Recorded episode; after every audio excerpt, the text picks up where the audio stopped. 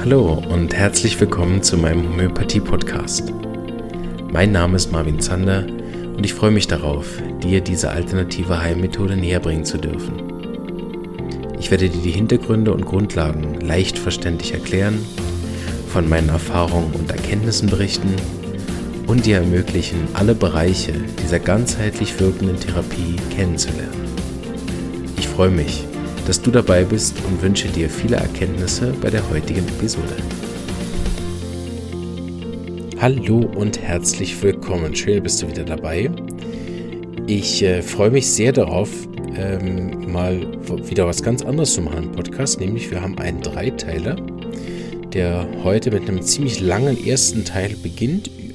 Das Interview habe ich aufgenommen zusammen mit der Anja Trinklein.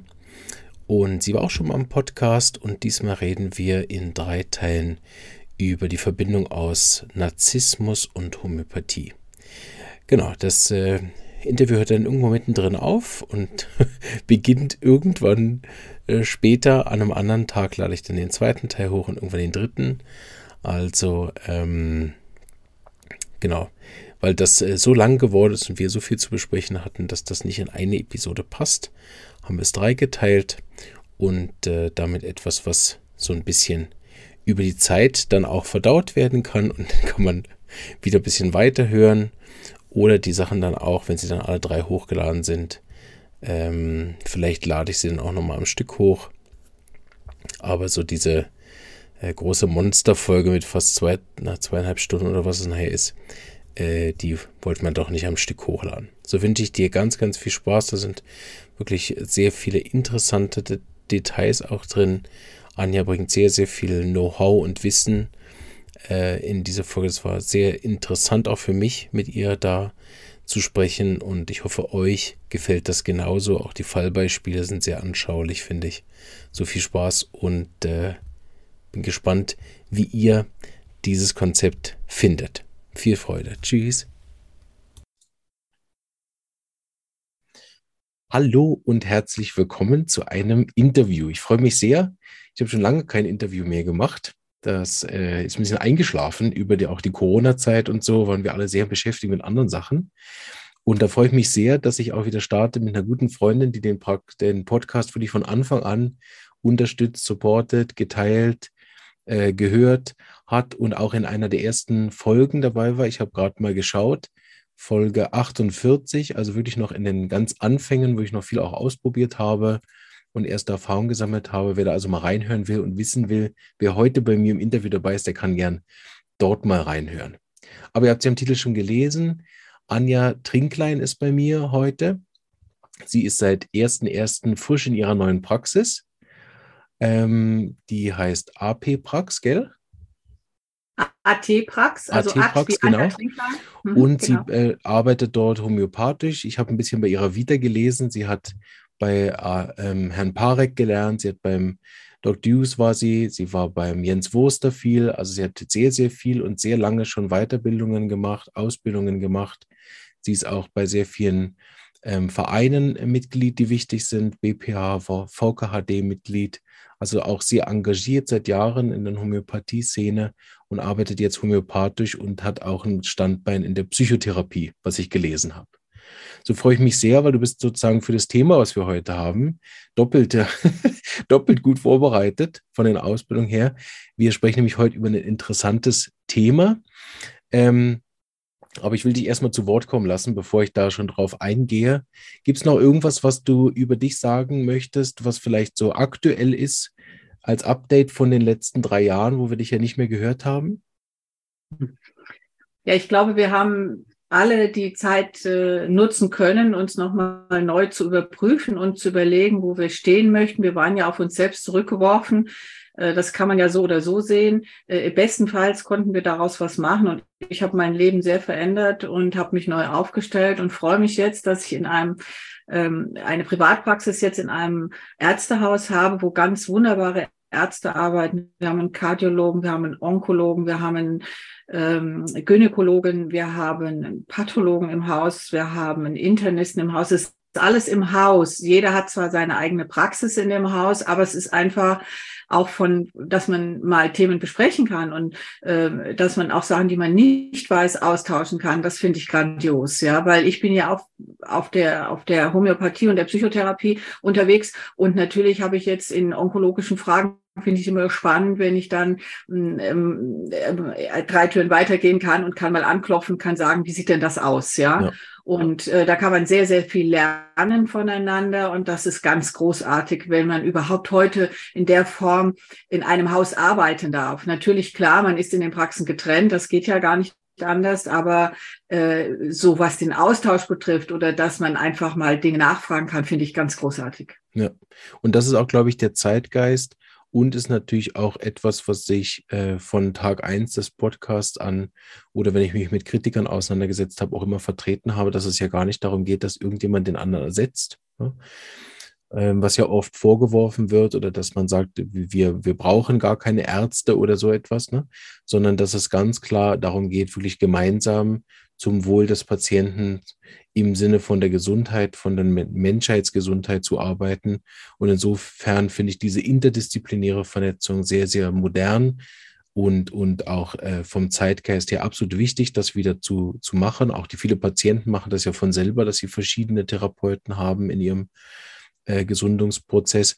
Und es ist in der Schweiz inzwischen, ich weiß nicht, wie das in Deutschland ist, aber in der Schweiz ist das auch für den eidgenössischen Homöopathie-Diplom-Abschluss. Äh, ähm, ist das auch ein verpflichtender Punkt. Also der, der Homöopath, der Angehende, besteht die Prüfung eigentlich nicht, wenn er nicht in der Lage ist und bereit ist, interdisziplinär zu arbeiten. Also das ist auch wirklich im Berufsbild inzwischen sozusagen prüfungsrelevant.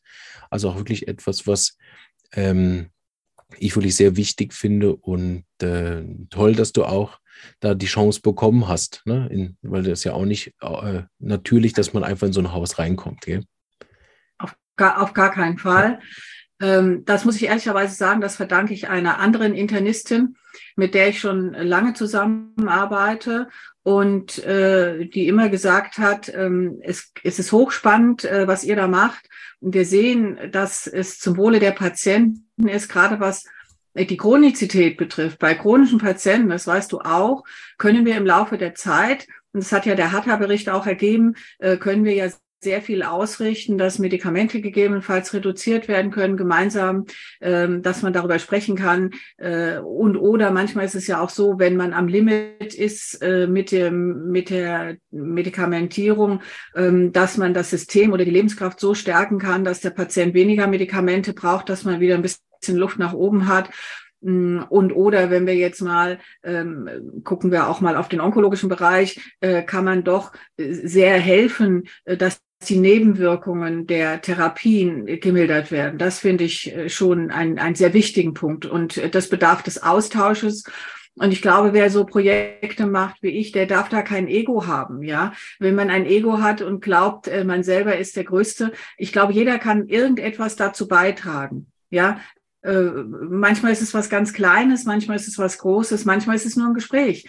Ähm, und bei uns im Haus gibt es übrigens auch einen Schönheitschirurg, der früher ähm, Verbrennungsopfer operiert hat und so. Und er hat gesagt zu mir, als ich gekommen bin ins Haus, hat er gesagt, das ist ganz wunderbar, schon ganz lange braucht es auch Menschen, wo es nur mal ein Gespräch gibt, ein, eine psychotherapeutische Unterstützung. Und so sieht man einfach, dass es ist gewünscht. Es ist wirklich gewünscht. In Deutschland ist es leider nicht so wie bei euch ähm, dass das schon Bedingungen ist. Hier ist es eher noch erschwert. Wir hatten da ein bisschen Mühe. Ähm, ich kann dort wirklich nur arbeiten, weil ich eine in mir, also eine abgeschlossene Praxis habe. Ich dürfte nicht Teil einer Gemeinschaft sein. Ja, das ist strikt getrennt in jeder Hinsicht. Anders wäre es in Deutschland nicht möglich. Ja, und das ist traurig. Ja, weil ähm, also wir wollen ja jetzt hier keine Gemeinschaftspraxis gründen, aber es ist der Geist der Dinge. Ja, dass man immer noch zum Ausdruck bringt, man will das nicht. Ja, und die Ärzte selber haben da schon Interesse dran sagen sie auch. Ähm, es gibt jetzt hier auch einen neuen Ärzteverband, ähm, einen kleinen, den äh, Hippokratischen Eid, der auch versucht zu sagen, es braucht mehr interdisziplinäre Arbeit. Ja, äh, es wäre ja so, wie wenn man jetzt sagt, ähm, ich brauche keinen Physiotherapeuten mehr, ja, weil ich mache das als Arzt alles alleine. Jeder hat seine Qualifikation auf irgendeine Art und Weise. Der Osteopath, der Masseur, es ist ganz egal. Jeder hat eine ganz besondere Gabe. Wenn wir die alle zum Wohle des Patienten einsetzen, äh, wäre das wirklich äh, eine große Wende in der Medizin. Und dafür hast du, und da hast du recht, dafür habe ich mich eigentlich äh, politisch, inhaltlich, dafür bin ich wirklich bekannt, schon immer eingesetzt. Ja, genau. Und wir greifen das auch auf. Ich bin ja jetzt auch seit äh, Sommer selbstständig. Da haben wir fast was gemeinsam, mit dem sie dann in der neuen eigenen Praxis zu arbeiten. Und wir machen das jetzt auch so, dass wir zweimal im Jahr ein Netzwerktreff machen mit all den Leuten, mit denen wir im Netzwerk sind, weil wir haben ja kein Haus, wo alle drin sind, aber wo dann die äh, damit, die ich empfehle für Kraniosakral, für Massagen, die Ärzte, mit denen ich zusammenarbeite, die wir einladen. Und das war, äh, also finde ich jetzt demnächst statt in acht Tagen. Und ähm, es ist sehr schön zu sehen, wie positiv die Feedbacks sind, wie viele Leute sich freuen, wie viele zugesagt haben schon in der ersten Runde. Und äh, da freue ich mich sehr drauf und bin gespannt, ob da meine Ideen, was daraus dann nachher auch entstehen kann, ähm, auf, auf, auf Basis dieses Netzwerktreffs nachher auch äh, wirklich zu einer guten interdisziplinären Austausch und Zusammenhalt führt, eben immer im Dienste des Patienten. Und da hast du völlig recht, das ist das, was es nachher äh, auch nicht braucht mit dem eigenen Ego, ne? sondern äh, wirklich, dass man sich als, als diese Diener versteht, was man als Homöopath, glaube ich, den größten Erfolg hat in der Praxis, wenn ich das so als innere Haltung habe. Sehr Absolut. schön, super Einleitung. Ich merke, wir sind schon voll drin. Ich leite genau. schnell über. Wir haben nämlich ein ganz interessantes Thema. Anja ist auf mich zugekommen und hatte eine super Idee. Und die Leute, die mich kennen, wissen, ich bin sofort dabei bei so Ideen, finde das super. Ähm, und wollte mit mir über so ein paar Themen äh, sprechen. Wir werden also dieses Jahr hoffentlich noch ein paar Mal das Vergnügen haben. Ähm, und heute sprechen wir über ein Thema, was, was mich auch persönlich immer wieder äh, in der Praxis sehr tangiert, nämlich das Thema Narzissmus. Und ich möchte mal so ein bisschen einleiten von dem, ähm, was ich so als erstes auch geantwortet habe, Anja als Sprachnachricht, dass ich gesagt habe, oh, das ist super interessant. Inzwischen habe ich in der Praxis gefühlt jeden vierten Patienten, der entweder einen narzisstischen Partner, eine narzisstische Mutter, ein narzisstisches Kind hat oder selber bei sich eine narzisstische Störung diagnostiziert hat. Also gefühlt sind alle im Moment Narzissten oder kennen mindestens einen. Und ich hatte dann relativ schnell das Gefühl, oh, das wird aber auch ein bisschen inflationär benutzt, genauso wie toxische Beziehungen. Ne? Sind so Modeworte und plötzlich hat das jeder oder kennt jeder jeden. Und da habe ich gedacht, das ist doch super, dass wir sicher am Anfang das auch mal noch genauer auseinandernehmen. Da freue ich mich jetzt sehr drauf wie du das uns so ein bisschen runterbrichst, was genau dann nachher wirklich Narzissmus ist. Und dann werden wir natürlich nur überschwenken zu den homöopathischen Schnittpunkten zu dem Thema. Hm. In dem Sinne gebe ich dir mal das Wort, ein bisschen uns reinzuführen, vielleicht wirklich mit der Frage so im Hintergrund, was ist jetzt Narzissmus und was ist das nicht? Naja, im Grunde genommen waren wir ja gerade mitten im Thema. Wenn ich eben wirklich nur nach mir schaue, ja, und ein Ego auch als Behandler habe, dann komme ich da nicht weiter und dann sind wir mitten im Thema, ja. Weil es gibt ja den gesunden Narzissmus, das ist ja das, wo man in der Lage ist, seine eigenen Bedürfnisse äh, zu spüren und sich abzugrenzen. Das ist natürlich das, das ist nur möglich, wenn ich einen stabilen Selbstwert habe, ja äh, und auch mal Kritik einstecken kann. Und das braucht's ja dann, wenn ich in einer Gemeinschaft arbeite, auch mal zu sagen, nö, das machen wir jetzt mal anders oder so, oder das möchte ich bitte anders haben und sich da nicht unbedingt durchsetzen zu müssen. Das ist ja das, worüber wir gerade gesprochen haben, sondern in Respekt für das Gegenüber die beste Lösung zu suchen und nicht für sich selber. Und das setzt einen stabilen Selbstwert voraus, ja. Und ich glaube, das ist eben genau das, wenn wir über Narzissmus reden, was ein Narziss eben nicht kann. Er nimmt den Partner ja nicht in seinem So-Sein wahr. Das, das kann er ja nicht, ja. Ähm, er kann ja im Grunde genommen den anderen nicht mal verstehen, ähm, weil er ihn ja gar nicht richtig wahrnimmt, ja. Und äh, folglich würde er auch nie auf ihn eingehen. Das kann er ja nicht, ja. Ähm, das ist ja, es ist ja eine, eine Störung, die im Grunde darauf abzielt, dass es um seine eigene Bestätigung und Bewunderung geht, ja. Und äh, er hat ja nur das Bedürfnis, seine wahrscheinlich defizitären Grundstrukturen ähm, zu bestätigen. Würde ich jetzt mal sagen, so würde ich anfangen. Also das ist, das ist das, was uns in den Narzissmus reinführt. Wobei wir heute sagen müssen, und da gebe ich dir jetzt mal recht, jeder benutzt das inflationär. Ich glaube aber, dass es, dass wir, wenn man auch statistisch mal schaut, sind höchstens zwei Prozent echte Narzissten. Man unterteilt das ja, aber so richtig Hardcore-Narzissten, würden wir das jetzt mal sagen, sind vielleicht zwei Prozent. Wir reden heute über stark narzisstische Strukturen. Das kann man, das, darüber müssen wir reden, ja. Also die, glaube ich, greifen immer mehr um sich. die, die Verrohung der Gesellschaft wird immer stärker, ja. Ähm, und es ist ja, also als pathologisch würde ich jetzt mal sagen, beginnt es dort, wenn ich im Grunde irgendetwas mache, was dem Gegenüber schadet. Dann müssen wir anfangen, darüber zu reden. Solange ich das mit mir selber betreibe, wunderbar, freies Land, ja, dürfen wir das. Aber das können wir nicht machen, wenn es jetzt im Grunde dann ohne Rücksicht auf den anderen ist. Und dann sind wir wieder am Anfang, wir müssen alle aufeinander Rücksicht nehmen und müssen gucken zum Wohle. Und dieses Wohlwollen und das zum Wohle eines anderen zu handeln, das ist genau der, das Zentrum, das kann ein Narzisst nicht. Ja, wir unterscheiden da in den verschiedenen Strukturen. Es gibt ja einmal den, also die schlimmste Form ist natürlich der, der toxische, bösartige Narzissmus, habe ich gesagt. Das sind vielleicht zwei Prozent. Da brauchen wir auch über gar nichts reden. Man überlegt ja heute schon, es gibt ja die ersten Studien, ob es hirnphysiologische Veränderungen da auch sichtbar sind. Ja, gibt es erste An, äh, also Anzeichen dafür. Aber das ist nichts, wo wir uns darauf verlassen könnten. Wir haben eher, denke ich, unser Kernproblem, und das ist das, was wir auch in der Praxis sehen, hm, das sind eben äh, narzisstische Strukturen oder situationsbedingte Überreaktionen, eigentlich normalerweise gesunder Menschen, die stressbedingt dann auch mal falsch reagieren. Pathologisch ist es im Grunde dann, und da gibt es drei Typen, dann gibt es den exhibitionistischen, der stellt sich eben immer als großartig öffentlich dar. Dann haben wir den ähm, malignen, grandiosen Narzissmus. Und der ähm, Narzissmus ist dann auch schon mit Aggression und Paranoia und antisozialem Verhalten gekoppelt. Und als drittes haben wir natürlich den vulnerablen und den finde ich, der ist so ganz schwer abzugrenzen äh, von ähm, dem Narzissmus Narzissmus, der situationsbedingt oder den narzisstischen Strukturen ist, weil der eigentlich überhaupt kaum erkennbar ist. Mm, denn der ist so verletzlich, wirkt schüchtern, wirkt sensibel und der ist wie so ein verdeckter äh, Narziss und ist anderen gegenüber aber überhaupt nicht in der Lage, Empathie zu empfinden. Äh, wenn es Kritik oder irgendetwas gibt, löst das bei ihm schwere Krisen aus, Abwehr und Herabwürdigung. Und das, finde ich, ist ganz, ganz nah an den Strukturen, die wir in der Praxis sehen. Das würde ich sagen, wenn ich das von meiner Praxis, ich weiß nicht, wie es bei dir ist, das finde ich jetzt mal spannend, hm, das ist das, was ich am stärksten sehe. Ja, ähm, also da gebe ich dir recht. Ich habe auch diese, diese, also ich nenne das gern den Opfernarzissten, weil ich mich nicht so gut auskenne. Das ist ja mehr eine Beobachtung von mir, ne? der eigentlich nachher diese narzisstische äh, Dominanz auf den Partner über seine vermeintliche Schwäche, Unfähigkeit ausdrückt ne?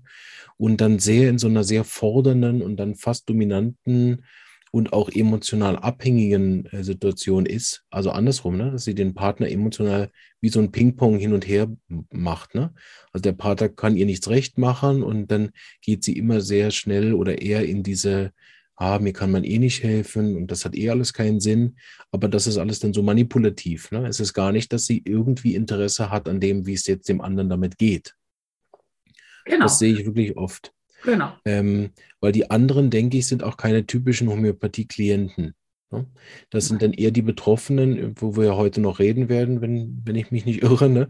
die ja dann eher betroffen sind von jemandem, die wirklich eine Mutter haben oder, oder ein Partner oder eine Schwester oder so, die davon dann stark betroffen ist und das so ein bisschen auslebt. Ich habe äh, noch zwei Fragen, wenn ich darf, bevor wir da weitergehen. Ähm, die erste Frage ist, ähm, wenn, wenn man jetzt so ein bisschen das äh, verdichtet und sagt, okay, ein Narzisst ist jemand, der halt sehr egoistisch, egozentrisch ist und sich mehr oder weniger wirklich nur um sich kümmert. Ähm, ich, ist jetzt eine provokative Frage, ne? aber ist denn dann jedes Kind, jedes gesunde Kind ein Narzisst? Nein. Ein, ein Kind muss ja lernen, also es gibt ja diese unterschiedlichen Phasen. Ein Kind muss erstmal sich selber wahrnehmen und in dieser Phase wirkt das natürlich so. Aber dann geht es ja darum, äh, dem, dem Kind auch in sehr geschütztem Raum äh, ich sage das jetzt mal gedeihen zu lassen. Und das ist ja etwas, wenn wir über die Bindungstheorie gehen, dass ich glaube, da sind, entstehen heute die größten Defizite durch Kinder, die eben in sehr früh in Kitas abgegeben werden, weil ähm, finanzielle Notwendigkeiten bestehen. Ich möchte alles, was ich sage, bitte nicht gewertet wissen, sondern das sind eben die Strukturen heute. Aber man hat früher so gesagt, die ersten drei Jahre sollten die Mütter zu Hause sein, ist ja heute kaum noch machbar, äh, damit das Kind gesund aufwächst. Das nutzt natürlich nichts, wenn die Mutter zu Hause ist und selbst narzisstisch ist, dann kämen wir jetzt auch nicht weiter. Also es ist ja nicht per se nur die Anwesenheit zu Hause. Genau, ja die dich rettet, ja. Aber man hat früher wirklich gesagt, dass diese diese Bindungszeit, die erste, wenn sie gut gemacht ist, die Sicherheit, die gegeben wird, ja, und das haben wir später auch einen Fall, den zweiten Fall, wo wir sehen würde, wenn da was passiert ist, dass das eben dann auch langfristig Konsequenzen hat, ja. Ähm, wir können gerne äh, da tiefer drauf eingehen. Also wir können sagen, in dem Fall, den ich später vorstelle, ist ein Kind innerhalb des ersten Jahres schwer, schwerst verunfallt und war sehr lange hospitalisiert. Mhm. Und dieses Kind hat einen völlig anderen Bezug dann später oder auch was die Vulnerabilität betrifft, entwickelt, als ein Mensch, der jetzt geborgen zu Hause gesessen hätte. Da gab es ja viel Schmerz, da gab es viel Angst, da gab es viel alleingelassen und das hat dann auch später zu einer posttraumatischen Situation geführt, äh, ausgelöst durch einen Narzissten. Und das kann man dann nachvollziehen. Und das finde ich noch einen ganz wichtigen Punkt in unserer Diskussion. Wir müssen immer überlegen, ähm, ich kann jetzt einen Narzissten treffen, und dann ist aber die Frage, auf welchen Nährboden fällt das? Und das ist homöopathisch wieder interessant, ja? Mit ja, welcher genau. Konstitution haben wir es zu tun? Ich würde heute sogar sagen, für die, die sich schon so ein bisschen mit Miasmen auskennen, ja, dass je karzinogener ich bin, desto mehr wird's mich vernichten. Mhm. Äh, ja, äh, ja, der, den Psychotiker, den kratzt das psychosyphilitisch, kratzt das vielleicht ein bisschen weniger und der springt da drüber hinweg. Mhm. Aber je höher die Empathiefähigkeit ist, ja, je stärker ich in der Lage bin, mich in das Gegenüber einzufinden und vielleicht auch noch Entschuldigungen dafür zu finden, desto vernichtender wird er oder desto vernichtender ist das Problem, wenn ich es mit äh, stark narzisstischen Strukturen zu tun habe. Ja. Ich habe in, in dem Sinne, würde ich gerne noch mal kurz bei den Kindern bleiben, weil wenn ich das so ein bisschen zusammenfasse, ne, wenn man sagt, wir haben einerseits diese fehlende Empathie, wir haben das sehr egozentrische, haben dann auch das Destruktive, dann ist das ja auch etwas, was man bei Kindern, fast allen Kindern ja so kleinere Phasen eigentlich haben. Ne? Also wenn man, wenn man das als den Hauptnarzissten nimmt, dann habe ich ja wirklich sehr viele Narzissten in der Praxis. Auch wenn man das nachher von den, von den ähm, Mitteln her sieht, ne? wo, wo ja diese, wo ja viele Mittel, die Kinder auch benötigen, offene, fehlende Empathie haben, was ja dann eben normal ist, hast du ja schön erklärt. Ne? Ähm, ähm, ich möchte da gerne die Überleitung machen, dass es ja in diesen ähm, sag ich mal, psychologischen Modellen, zum Beispiel von den Transaktionsanalysen oder so, da gibt es ja auch diese innere Kind ne, oder den inneren Rebell oder es gibt das nachher von den Archetypen und so, ähm, die wir auch immer wieder dann in Erwachsenen finden. Das wäre sozusagen meine zweite Frage. Also hast du Gefühl, dass eigentlich alle erwachsenen Narzissten, kommt das nachher irgendwo aus der Kindheit oder kann man das auch im Erwachsenenalter noch erwerben? Ähm, also prinzipiell glaube ich wirklich, der Nährboden wird gele gelegt in der Kindheit. Das ist ziemlich sicher. Mhm. Ähm, ich, es gibt ja zwei Wege, wie ich da ankommen kann. Ne? Also der, der ganz, äh, bleiben wir mal der toxische Narzisst, das wird der erste, der, das erste Fallbeispiel sein. Das können wir vielleicht mal einfügen, weil dann kann man das verstehen. Ja, sehr gerne. Äh, das erste Fall, äh, das erste Fallbeispiel, das ich mitgebracht habe, ich habe es immer genannt, ich habe es genannt, das Rich Kid und Charity Lady und die Drachenmutter. Das ist die Geschichte. Mhm. Ja, ich will kurz die Geschichte erzählen, damit man da mitkommt. Ja. Ähm, also da ist es genau so gewesen. Es waren, waren die Rich Kids. Ähm, er ähm, war äh, abgeschoben in Internate, kann man sagen, sehr früh. Die Eltern sehr reich sehr beschäftigt mit ihren eigenen Themen und haben sich für das Kind überhaupt nicht interessiert. Er war aber der Prinz und konnte im Grunde alles tun, was er wollte. Mhm. Ähm, und ich sage jetzt mal, jeder, der das so ein bisschen mitgekriegt hat, hätte gesagt, ja, das hätte jetzt auch so ein äh, Jeffrey Epstein sein können. Ja, also mhm. da, da gab es auch keine Grenzen, weil es war ja alles möglich, ich konnte mir alles kaufen, ich konnte alles machen, ich bin auch nie bestraft worden. Ähm, ich war immer der VIP, in Anführungszeichen, ja, so dass ich im Grunde kein gesundes Gefühl entwickeln konnte dafür, was richtig oder falsch war. Mhm. Und das ist ja eigentlich die Aufgabe in den Phasen, wenn Kinder ähm, es sich ausprobieren oder ihre Grenzen austesten, dass ich dann ganz sanft ähm, ihnen auch zeige, wo der Weg sein kann. Mhm. Die Aufgabe wird ja heute nicht mehr immer wahrgenommen. Also viele, viele, viele Eltern, ähm, die, vor allen Dingen die Helikoptereltern, ähm, die, die ähm, haben alle Prinzen oder Prinzessinnen und äh, Korrekturen finden eher wahllos statt, äh, nicht strukturell. Mhm. Und das führt dann auch äh, später zu Problemen aus meiner Sicht, ja. Ähm, ich glaube, dass sich dazu viel zu wenig beschäftigt wird. Wir haben früher immer so gelacht, das ist jetzt natürlich ein bisschen harter Vergleich. Hm, hier in Deutschland gab es mal die Idee, dass man Hundeführerscheine einführen sollte. Und ich habe immer gelacht, ich habe gesagt, ich wäre für Kinderführerscheine, mhm. dass man mal so ein Basiswissen hat, ja. was man mit Kindern besser mal nicht macht, ja. Aber das war, na gut, so sind wir nicht weiterkommen. Also dieses äh, Rich Kid ist natürlich dann unterwegs gewesen in der Welt, getrimmt auf Erfolg, auf Grandiosität. Mhm. Es hatte wirklich alle Symptome, die, die, die ein, ein wirklich toxischer Narziss hat. Und so ist er natürlich dann auch mit Frauen umgegangen. Ja, mhm. ähm, Frauen waren für ihn beliebig. Objekte, mhm. äh, die er benutzt hat und ähm, in Abhängigkeit gebracht hat, weil natürlich, wenn du so reich bist, kannst du einiges äh, mhm. ja. zur Verfügung, ich sage jetzt mal, um zu verführen, zur Verfügung stellen. Mhm. Und da ging es wirklich um Privatjet und so, ne? Also da ging relativ viel. Und die Frau war eigentlich karzinogen, also das, was wir vorhin gesagt haben, äußerst empathisch, äußerst mitfühlend, ja. War Cherky Lady, hat sich sehr engagiert im Tierschutz, hat ich weiß nicht, wie viele hunderte von Tieren aus Tötungsstationen geholt, hat die persönlich vermittelt. Also das muss man als Vergleich sehen, ja. Mhm. Und die ist dann auf diesen Mann getroffen, beide in derselben ähm, Soziostruktur unterwegs, was das ein bisschen komplizierter gemacht hat. Am Anfang war dieses typische, was man auch von Narzissten kennt, das Love-Bombing. Also das heißt, man, man, man überschüttet den komplett mhm, mit allem, ja, genau, ja. den Partner, äh, verführt ihn, find, so dass man denkt, boah, ich bin im Paradies gelandet. Ja, genau. Dann kommen wir zu dem Punkt, dass ein toxischer Narzisst ähm, eigentlich so das Gespür immer dafür hat, was der andere braucht oder will. Ja. Und das ist das, was er ihm gibt. Das ist ja auch das, was wir sagen würden, wenn du Tinderman gesehen hast oder äh, wenn du Heiratsschwindler anguckst. Das können die sehr gut. Sie haben mhm. so eine Grundahnung, was der andere sich wünscht, aber nicht, weil sie es fühlen, sondern weil sie es kognitiv begreifen. Mhm. Und das geben sie dir.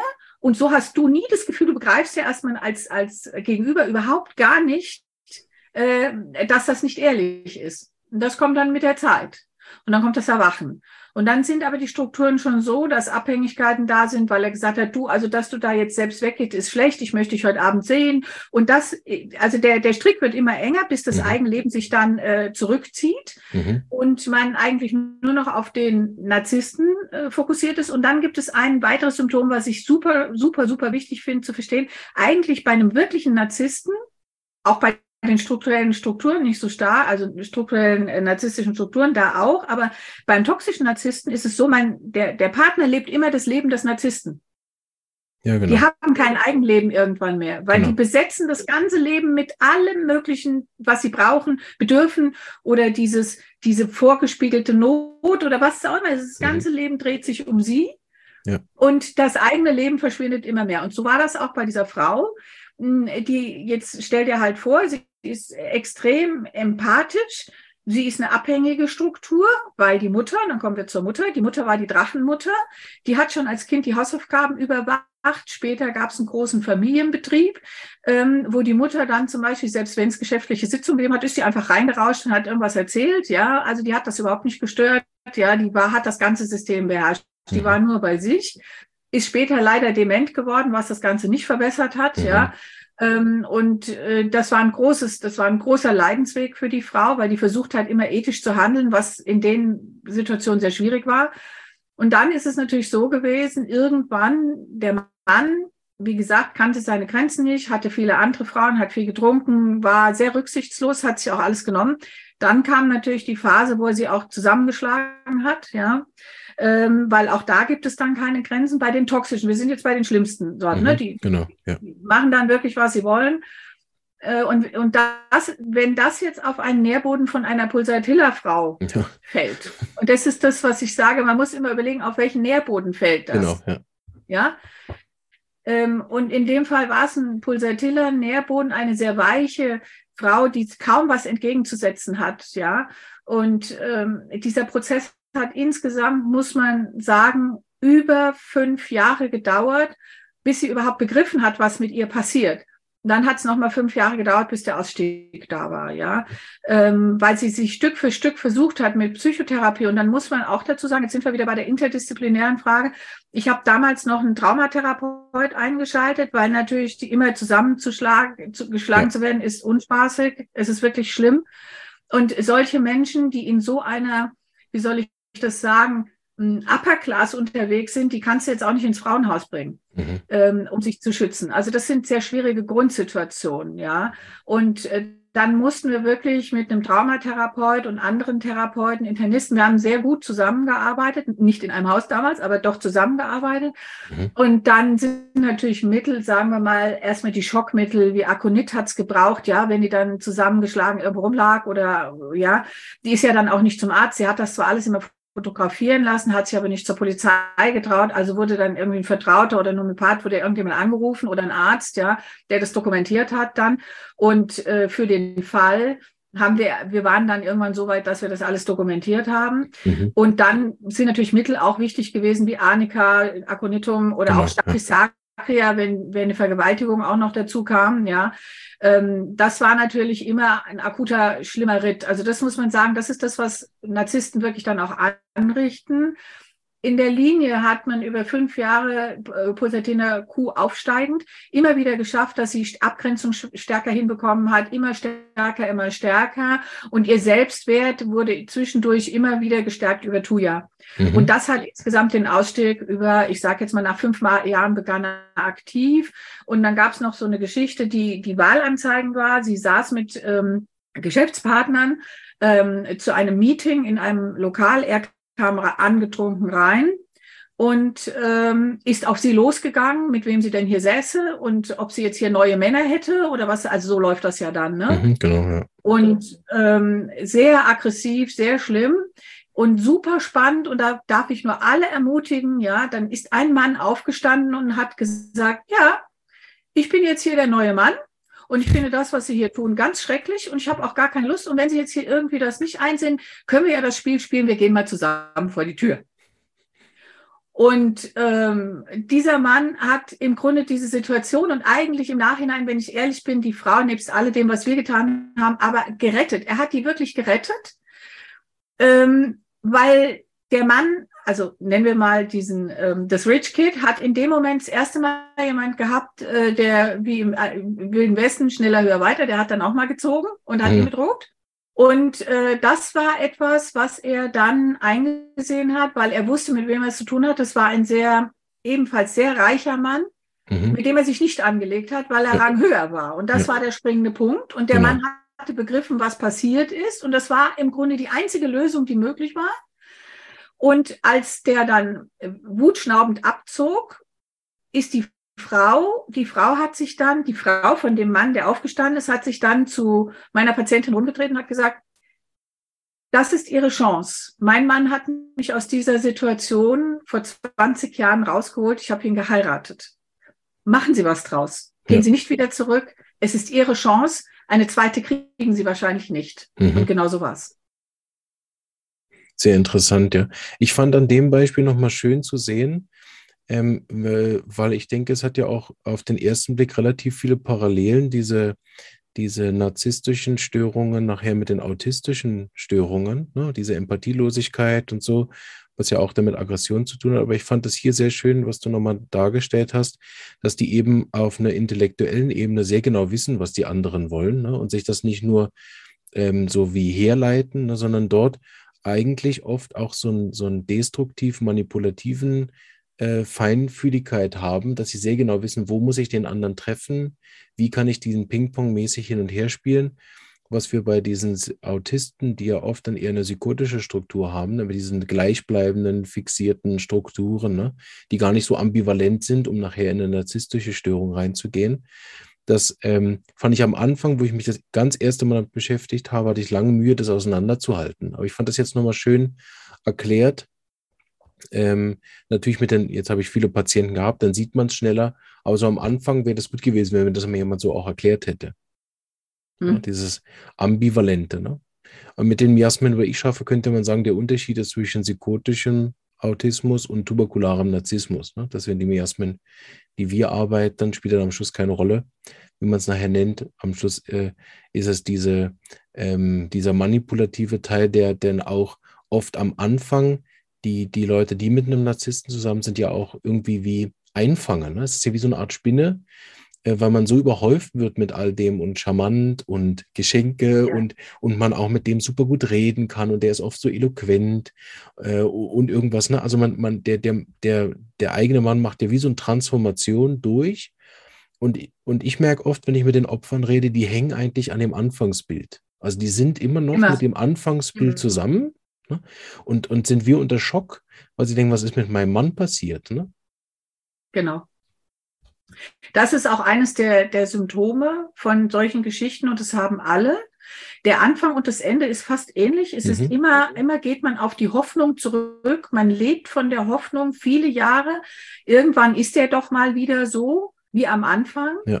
Ähm, und das stellt sich natürlich nicht ein, weil es ja auch für den Narzissten, wie sagen wir mal in dem Fall von dem Rich Kid jetzt, ging es ja darum, dass er ja Deswegen, die Frau war ja eine der schönsten Frauen. Er wollte sie ja nur besitzen. Und das war auch das, was er immer versucht hat mitzuteilen. Du gehörst mir, mhm. ja.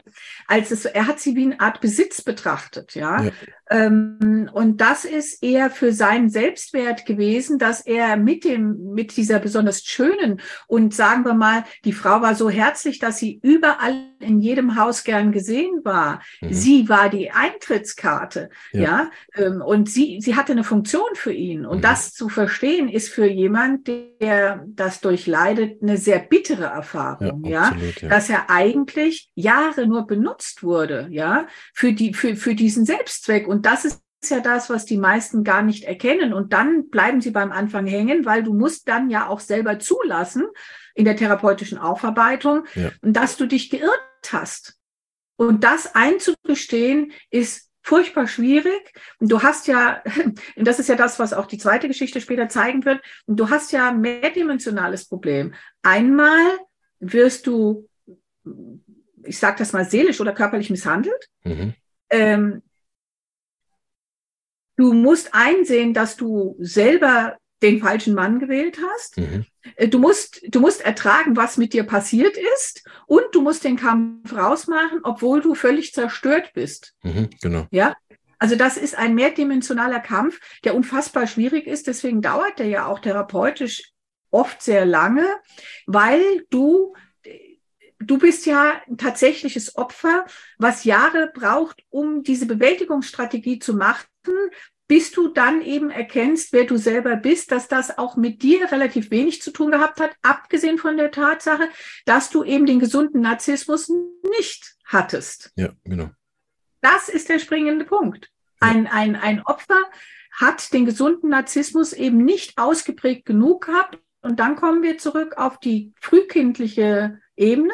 Mhm. Wenn ich ein Kind in dieser vulnerablen Phase, wo es die eigene Identität eben entwickelt, ja, verletze, zurückweise, misshandle äh, oder Traumen oder irgendetwas passiert, die haben große Mühe, einen gesunden Narzissmus zu entwickeln, währenddessen ähm, und oder und oder sie gehen eben, ich habe ich hab das Gefühl, wenn ich das in der Praxis beurteile, würde ich zwei Sachen sehen. Oder mhm. ich würde es anders beschreiben.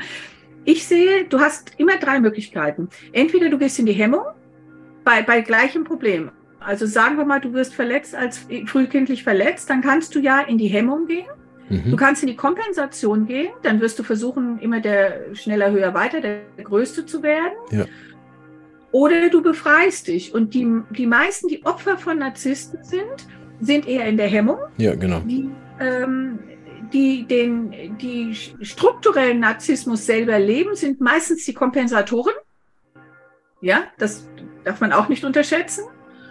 Und du hast dann nur noch die Möglichkeit, wenn du einen guten therapeutischen Prozess durchgemacht hast, in die Freiheit zu gehen und dass du es erkennst, wo du nachlernen musst, in beiden Seiten und die Wahrscheinlichkeit aber, dass du therapeutische Hilfe suchst, und das ist das, was du am Anfang gesagt hast, ist eher bei dem, der in der Hemmung sitzt, der der kompensatorisch unterwegs ist, ja, in den narzisstischen Strukturen und oder der Narzisst selbst, die werden nicht kommen. Es wird bedauerlicherweise nur der kommen, der in der Hemmung sitzt, wobei beide oder ich sage jetzt mal auch der Kompensator hätte eine Chance. Ja.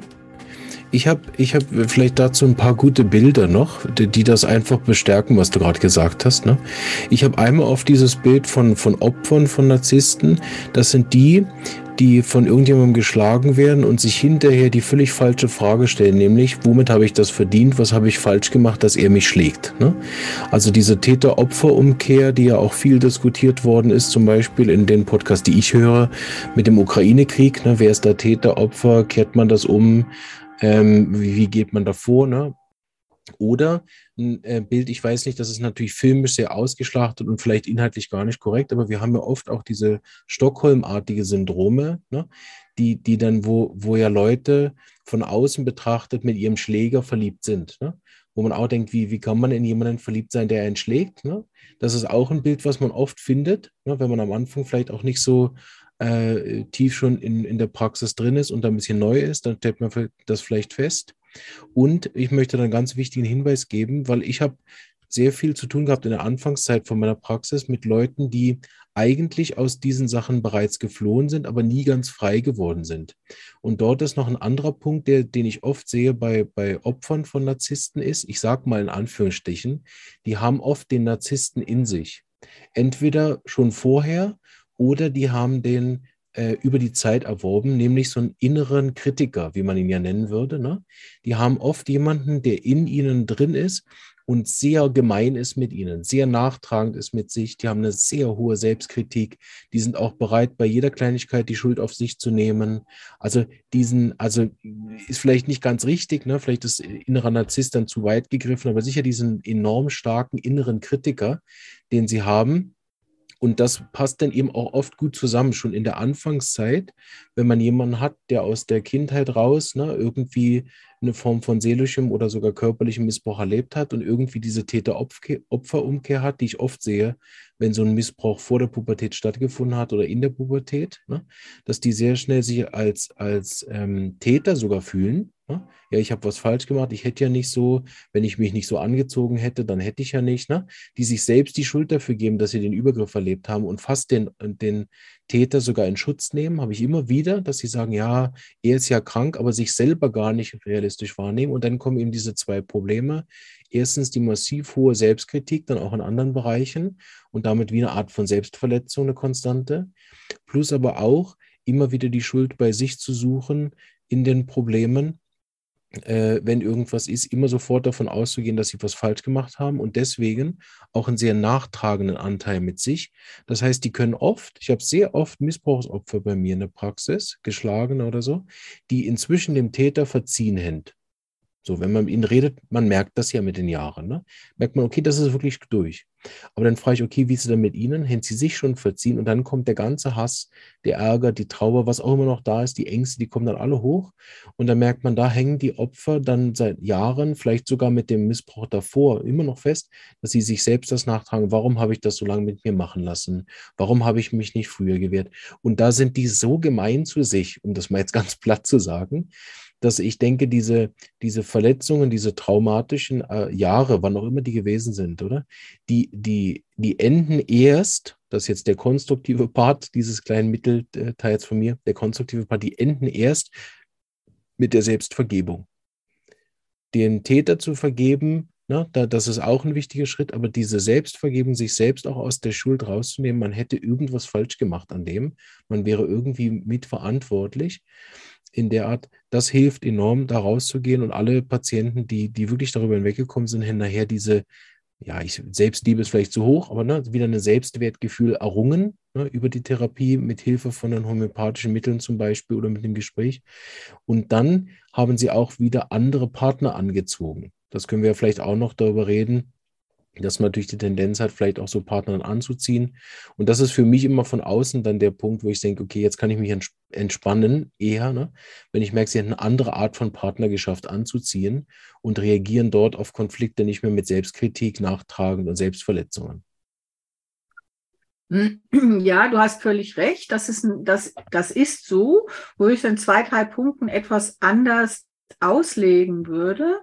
Ich glaube, dass der Selbstwert, der, der, der, an dem es mangelt, also bleiben wir mal an dem gesunden Narzissmus, ja, ähm, der hat was damit zu tun, äh, dass irgendetwas vorher ja schon passiert sein muss. Wenn ich jetzt in einer Struktur groß werde, wo ich einen Narzisst als Elternteil habe, ja, mhm.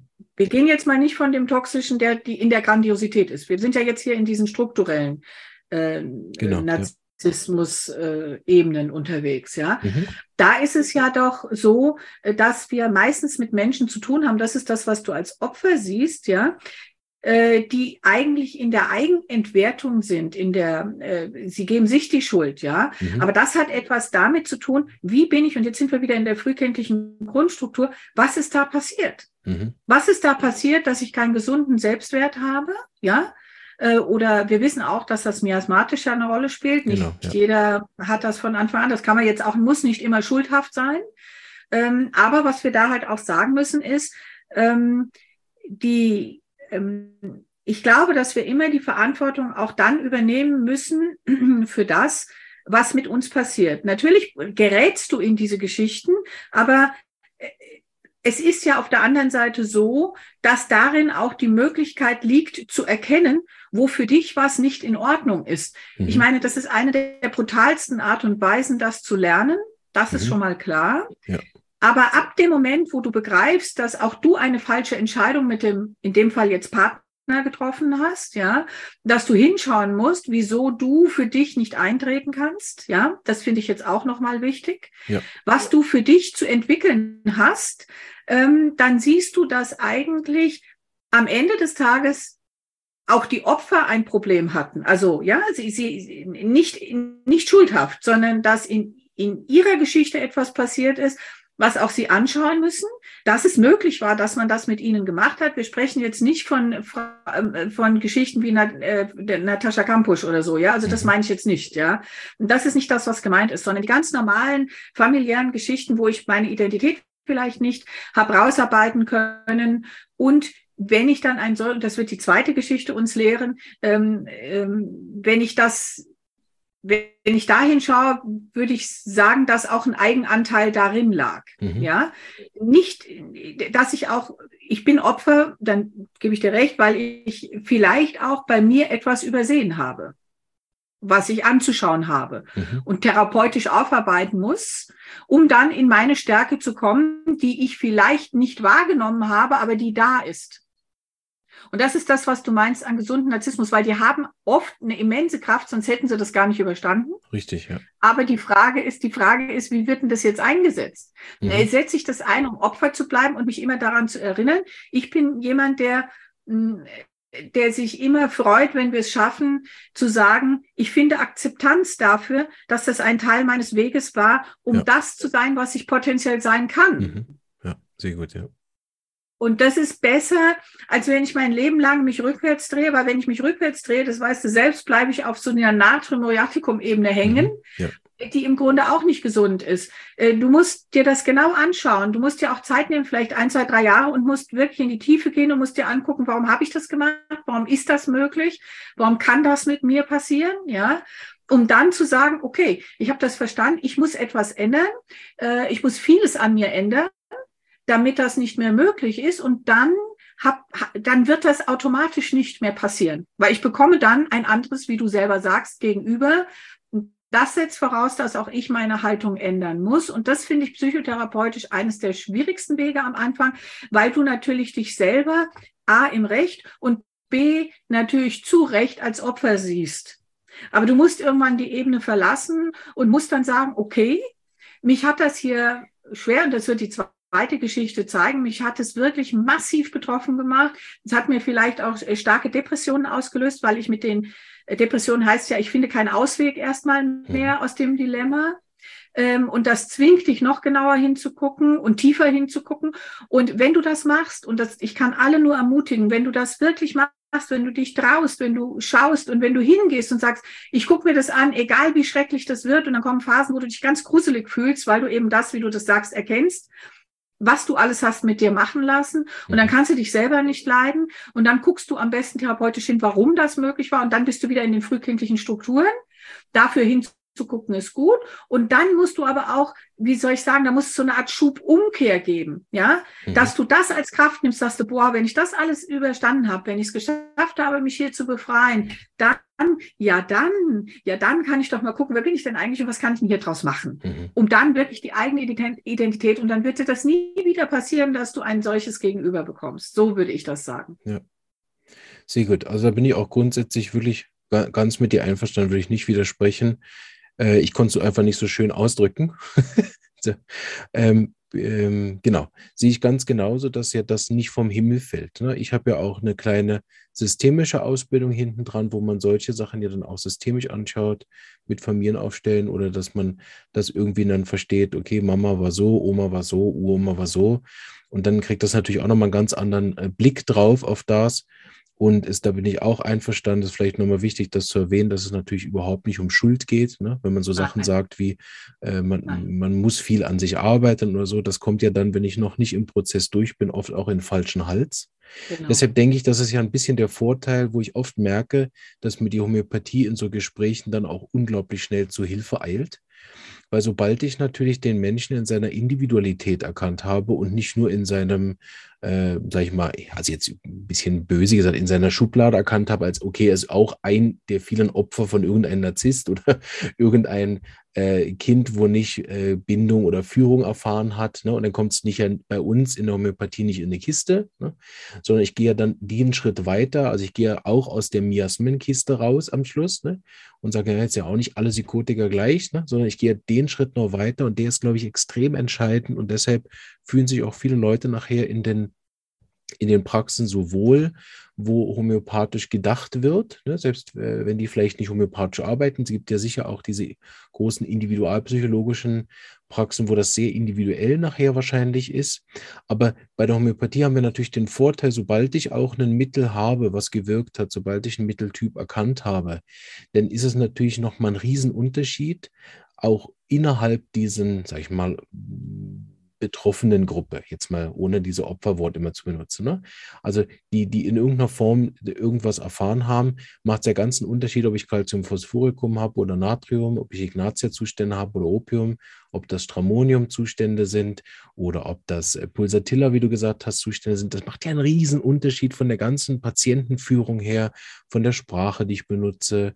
Ne, ob ich bei Pulsatilla versuche, sehr nah zu sein, sehr tröstend zu sein, ähm, sehr unterstützend zu sein und dann weiß, okay, der muss in die Eigenständigkeit geführt werden, während ich bei Natmur so gar nicht arbeiten könnte, ne, würde mir vom Stuhl springen. Ne?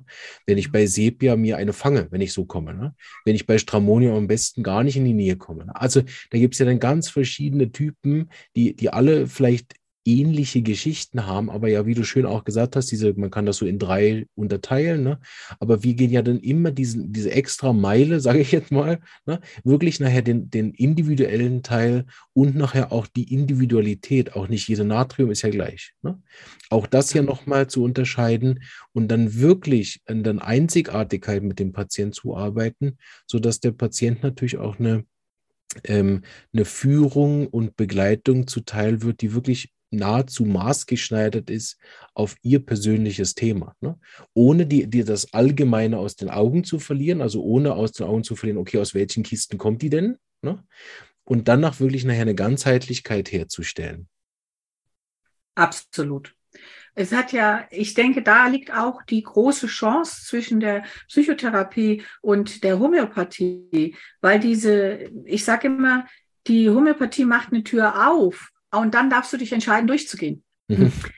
Es liegt ja an dir, Richtig. was du dann daraus machst. Ja. In dem Gespräch oder mit dem Mittel wird dir vielleicht etwas, ein, ein Weg leichter gemacht, aber du musst schlussendlich trotzdem auch entscheiden, auch als Opfer, äh, selbst wenn du Schlimmes erlebt hast, und ich glaube, es gibt neben Narzissmus natürlich in der Praxis sehen wir das ja, ganz viele andere Sachen, die ganz schrecklich sind. Mhm. Und ich glaube, ich würde heute sagen, das Schlimmste, was dir passiert, zeigt dann, wer du bist.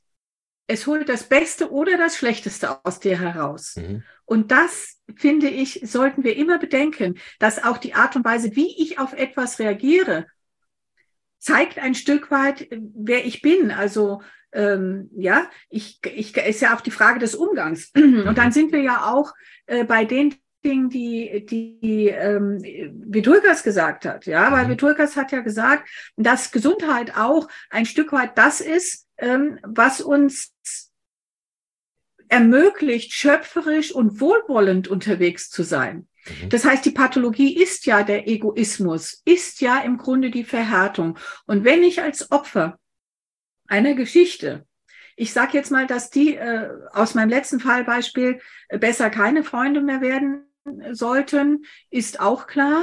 In einer anderen Struktur, wo wir vielleicht, ähm, das wird die zweite Geschichte zeigen, ähm, wo es um strukturell narzisstische Grundsituationen geht. Da könnten beide einen Prozess machen und dann ist die Frage, ähm, sind beide in der Lage, so in die Selbstreflexion zu gehen, dass sie daraus ein Wachstum machen können oder verharrt einer in der Anschuldigung oder im Opfer? Das ist ja so die Frage. Ne? Genau, ja. Das ist die Frage, wie gehe ich damit um? Und wenn ich mich jetzt immer als Opfer sehe, ja, dann ist das natürlich auch ein Stück meines Weges. Mhm. Genauso wie wenn ich jetzt immer in der An Klage bleibe. Ja, das ja. ist ja auch eine Entscheidung, die ich treffe, weil ich dadurch ja auch ein Stück weit in dieser Geschichte verhafte. Und das finde ich das Schwierigste. Das weiß ich auch aus meinem eigenen Leben. Es ist unheimlich schwierig, Tatsachen ins Auge zu gucken, ähm, mit denen du dich zu arrangieren hast. Ich habe einen Mann an Leukämie verloren und ich musste mich damit arrangieren. Ja, mhm. ich kann jetzt nicht äh, mein ganzes Leben, äh, was noch vor mir liegt, rückwärts drehen, sondern ich muss sehen, dass mein eigenes Leben funktioniert. Ja, mhm. und ich hatte auch Depressionen in, in, in, in einer Zeit, weil ich das sehr, sehr schwierig fand, da rauszukommen. Ja, ja. Ähm, vor allen Dingen, wir waren 32 Jahre verheiratet. Das mhm. ist ein mhm. schwieriger Weg dann. Ja, ja absolut, sich ja. neu aufzustellen. Ja, genau. aber dann musst du auch entscheiden, ähm, wer bist du, wer möchtest du sein und, und das ist das, was Vitulka so schön gesagt hat, wir alle haben einen in unserer Individualität. Wir, wir, uns gibt es nur einmal. Mhm. Wir können sehen, was können wir zum Wohle des Ganzen beitragen. Und das ist genauso dieser Unterschied, wenn wir jetzt über Narzissten reden. Denen ist die Allgemeinheit scheißegal und das äh, Gemeinwohl mal obendrauf noch egal.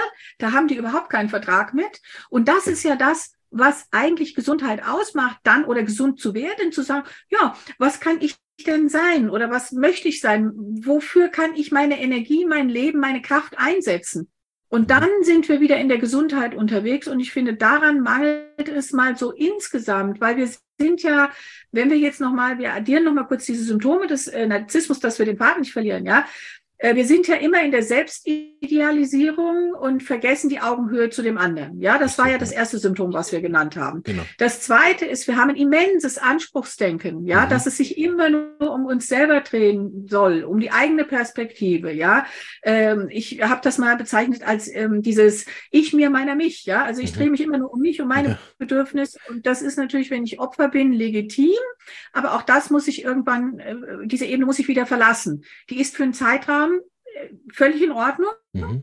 Auch zu Recht, aber irgendwann muss ich mich entscheiden zu sagen, ich muss auch einen, woanders hingucken. Ne? Ja. Und die Narzissten oder die narzisstische Strukturen erwarten, dass das immer so weitergeht. Und da bin ich bei dir, was du vorhin gesagt hast. Da ist irgendwas Narzisstisches dann, wenn ich immer noch glaube, dann bin ich bei diesen vulnerablen narzisstischen Strukturen, dass ich immer noch glaube, alle müssen sich um mich kümmern. Mhm. Das ist ja auch sowas. Ne? Also jeder muss sich um mich kümmern. Hm, ich mache da ja gar nichts. Also ich mache natürlich viel. Ich halte das schon mal aus. Das ist viel. Also das auszuhalten ist viel, ja. Aber ich gehe nicht aktiv da raus und das ist manchmal schwierig. Ähm, ich bin ja als Opfer in der, in der Entwertung, aber der Narzisst entwertet massiv, ja, er erhöht mhm. sich ja dadurch, dass er Schuld zuweist, belehrt, entwertet, zynisch ist, ja. Und dann haben die meisten ja noch, das ist noch ein Symptom, was ich noch ganz wichtig finde, dieses Gaslighting-Problem, dass innerhalb dieser Strukturen, dieses Missbrauchs, der stattgefunden hat, sehr viel gelogen und manipuliert manipuliert wird, so dass auch die Umgebung gar nicht mehr begreift, äh, wo das passiert. Also es gibt so diese berühmten Sätze, sagen wir mal, hm, dein Vater äh, hat, äh, hat jetzt zu dir gesagt, also dicke Frauen sind besonders hässlich und damit bist du aufgewachsen. Das gibt's ja häufig, ja, dass mhm. äh, ein Schönheitsideal angelegt wird, so dass du auch gar nicht mehr äh, wertfrei essen darfst. Und jetzt braucht der in irgendeinem Satz, du sitzt irgendwo in einem Café und du überlegst, ob du ein Stück Kuchen ist und jetzt sitzt er dir gegenüber und sagt, naja, also äh, dieser Kuchen macht ja dick. Normalerweise würde gar keiner merken, was der gesagt hat. Der hat ja, ja nur gesagt, der Kuchen macht dick. Wer die Geschichte hinten dran nicht kennt, weiß ja gar nicht, was der in dem Moment mit dem anderen angerichtet hat. Genau, das heißt, ja. das ist eines der Hauptprobleme bei diesem Gaslighting, dass dass irgendwie diese, diese ganzen Geschichten, die da hinten rumwabern, die keiner kennt und diese, diese versteckten Drohungen, wo jeder dann sagt, jeder andere sagt, wieso, was hat denn der jetzt gemacht? Der hat mhm. doch gar nichts gemacht. Und das ist das, was Narzissten sehr wohl oder narzisstische Strukturen nutzen das aus, dass sie sich selber immer in dieses Ding stellen, ich habe doch gar nichts gemacht, mhm, ja. ist doch gar nichts passiert. Und die wissen ganz genau, dass ganz viel passiert ist. Ja, Oder ich habe ja recht. Ne? Das ist ja auch ein gutes Argument. Ne? Ich habe ich hab ja recht. Ich, ich habe ja nur die Wahrheit gesagt. Ja. Genau. genau. Für sich selber, wenn das mit ihnen passieren würde, hätten die eine extreme Empfindlichkeit. Ne? Also da, da, da, genau. da, vertragen die, also gerade die vulnerablen Typen, die diese Abgrenzungen, das vertragen die überhaupt nicht. Die sind hypersensibel gegen alles, was gesagt, selbst wenn die Wahrheit mal ausgesprochen, das, das, das geht gar nicht, das fun funktioniert überhaupt nicht. Das sind noch die Symptome. Und natürlich, wir hatten ja noch gesagt, die fehlende, äh, fehlende Empathie, Lüge und Manipulation. Also das sind so diese Haupt, also sagen wir äh, Selbstidealisierung, Anspruchsdenken, Entwertung, übersteigende Empfindlichkeit äh, für sich selber, fehlende Empathie, Lügen, Manipulation und das Gaslighting. Das ist das Zentrum der narzisstischen Strukturen. Ja. Ja? Vielleicht um das dann nochmal äh, jetzt noch mal einfach die obligatorische Frage zu stellen, finde ich, um jetzt, um jetzt sozusagen mein Partner oder ich, wenn jetzt jemand zuhört, ne, ist jetzt ein Narzisst. Ne? Äh, ich, ich stelle die Frage noch gern bei so Syndromen. Ne? Ich habe das zum Beispiel irgendwann mal ADS durchgelesen, wieder mal die neuen Sachen vor ein paar Jahren habe mir gedacht, ja, also 60 Prozent davon habe ich ehrlich gesagt auch. Ne? Muss ich mich jetzt irgendwie abklären lassen? So, ne? Ähm, kann, kann, man das sagen, okay, wenn ich die Hälfte davon jetzt habe, bin ich dann schon Narzisst? Braucht es alles? Reicht ein Symptom schon, dass man sagen kann, ja, er hat einen narzisstischen Anteil, der sollte vielleicht in Therapie. Ne? Also vielleicht, um die Anfangsfrage mal wieder herzuholen, ist jetzt jeder Vierte, der bei mir kommt und sagt, meine Mama ist Narzisst, meine Kinder und mein Partner, wie, wie kann man jetzt dann da vorgehen, dass man, dass man vielleicht fragt, diese Sachen, hat er das alles und muss er alles haben dafür, dass man sagt, okay, ist es oder reichen auch schon zwei? Ja, das ist dieses äh, Tolle, auch wie in der Homöopathie, dass du so ein paar Symptome nimmst als, als äh, Benchmark, ja. Nee, ähm, ich finde, wir sollten das anders anschauen, ähm, nicht über das Symptom. Wir sollten erstmal schauen, was macht das mit mir? Mhm. Das ist das Erste, ja. Welche Position nehme ich in dem Spiel ein? Mhm. Ähm, es hat ja prinzipiell jeder das Recht, für sich gut zu entscheiden, und für sich das zu machen. Das mhm. kann ja erstmal jeder. Das ist ja neutral. Ne? Ich kann ja, ja egoistisch sein, kann meine Dinge gut vertreten, sei es drum, äh, solange ich den anderen nicht schädige. Und jetzt sind wir am Punkt. Ähm, wo schädigt es mich? Und dann muss ich in die Diskussion, natürlich als Therapeut müsste ich dann reingehen, warum schädigt er mich an diesem Punkt? Wo ja. ist mein Anteil? Und oder warum mache ich es mit? Mhm. Das ist doch die Frage, ja? Das finde ich die viel entscheidende Frage. Ich finde, die Tatsache, also für mich so ist das Zentrum, das Erste, worauf ich schaue, wenn du mich jetzt persönlich fragst, ist die fehlende Empathie. Mhm.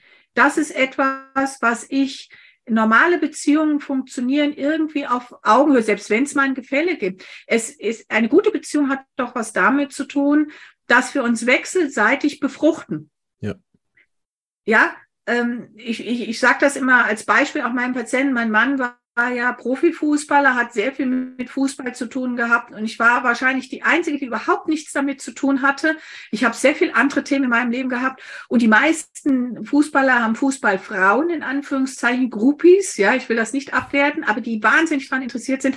Mich, mich hat das nie interessiert. Jeder, der mich kennt, weiß, lacht das. Du kannst hinter mir den Bücherstapel sehen, davon stehen hier noch äh, zehn rum, äh, ja. Also das heißt, ich habe immer gelesen und so. Und das war die Befruchtung. Und da gab es kein, mein Mann war ein sehr bekannter Mensch, der hatte natürlich auch seine Grandiositäten, um das mal vorsichtig auszudrücken.